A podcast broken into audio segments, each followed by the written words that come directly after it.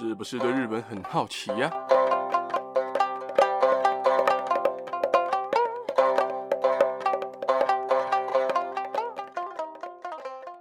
萨利卡卡，萨利妈妈，皆さん大家好，大家好，我是巴吉亚，哈，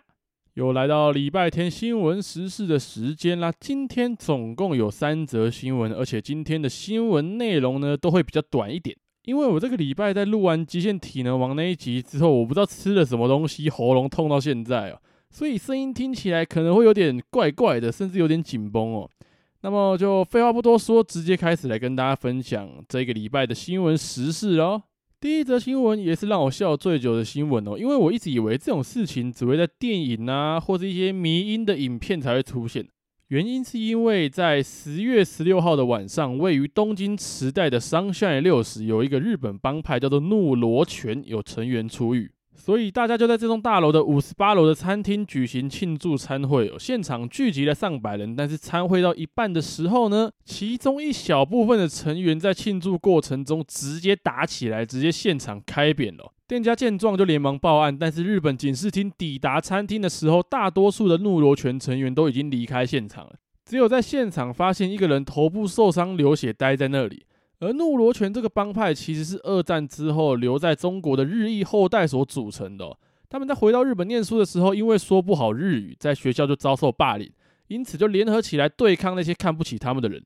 而持续了一段时间之后呢，他们就逐渐的形成了帮派。其中“怒”这个字是代表对霸凌的愤怒，“罗”这个字呢，则是打倒强敌的罗汉，而“拳”这个字呢，则是要争取自己的权利。虽然听起来这个名字的定义好像蛮正向的，但是打架就是打架嘛，所以之后那些打架的人被抓到的话，应该也是会被抓进去关了。这种场景我一直以为只有在抖音上啊，或者一些国外的迷因影片才会看到，才刚出来就准备被关回去。放出来一个，但关回去一堆，超荒谬。但是真的有个白痴。好了，说完了第一则令人无奈但好笑的新闻之后，要来跟大家说说超级荒谬的新闻。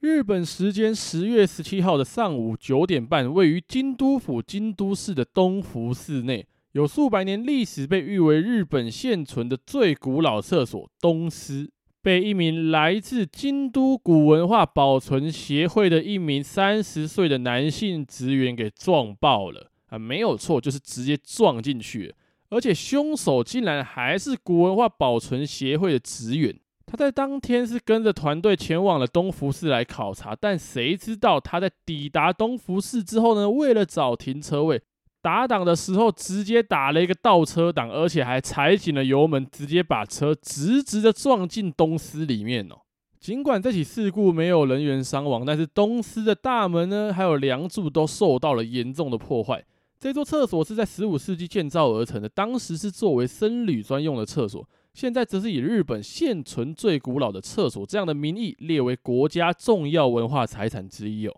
一个最不应该破坏古迹的人，却因为自己的一个不小心，直接把古迹给撞烂了。希望这座东司可以早日修复，真的太荒谬了。有听过撞进人家商店里的啦，撞进人家家里的啦，最夸张的也只是听过撞进总统府的，但真的从来没有听过直接撞到古迹里面的，真的太荒谬了。真的是建议可以让他去重考驾照了，真的有个夸张了。那么说完了荒谬的新闻之后呢，要来说说夸张的新闻。在日本时间十月十六号的凌晨两点钟，在日本的大阪府发生了一起凶杀案。一名靠打工为生的三十三岁女子田中有里，在十六号的凌晨两点钟打通了一一九，并且跟对方声称说自己拿刀刺了男友。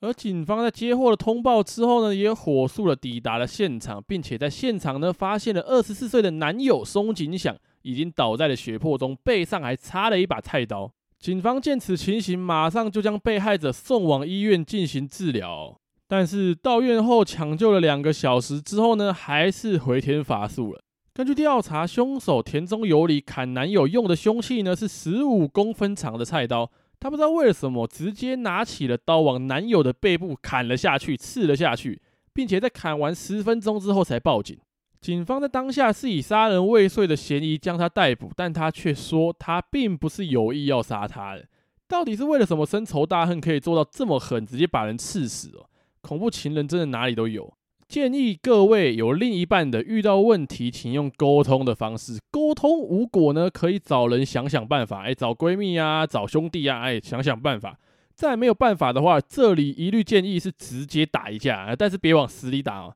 啊，你们打了一架还是没有任何结果的话，一律建议分手，呵呵，千万不要拿武器，因为当需要刀剑相向的时候，这一段感情注定不会有什么好的结果啊。我的话听听就好，可以不要实践没有关系哦。但是沟通是真的很重要了，能用嘴巴解决的事情就不要动手了。好啦，那么今天的新闻时事就说到这边啦。最后一样，如果你和你的家人朋友们有在关注日本的新闻时事的话，听完这一集不妨订阅、关注、分享给你的家人朋友们。还有在之后每个礼拜天上传日本的新闻时事的时候，可以在第一时间就收到通知。在之后也会有更多的日本新闻时事分享给大家。那么今天就先讲到这边了，大家拜拜。